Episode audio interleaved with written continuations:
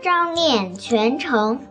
张念夫人事不独生，见风一之，免属全城。五代时期，南唐有个大将，姓王，名建丰。他起初在闽国元帅张子军的部下做将官，有一次误了期，照军法是应当斩首。张子君的妻子卞夫人很可怜他，就给他银两，叫他逃走了。到了后来，南唐国来攻打闽国建州。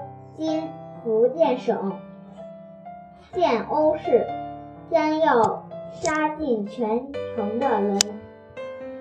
王建锋卸下盔甲，亲自走进城里去见卞夫人，预备设法保全卞夫人的家属和亲戚。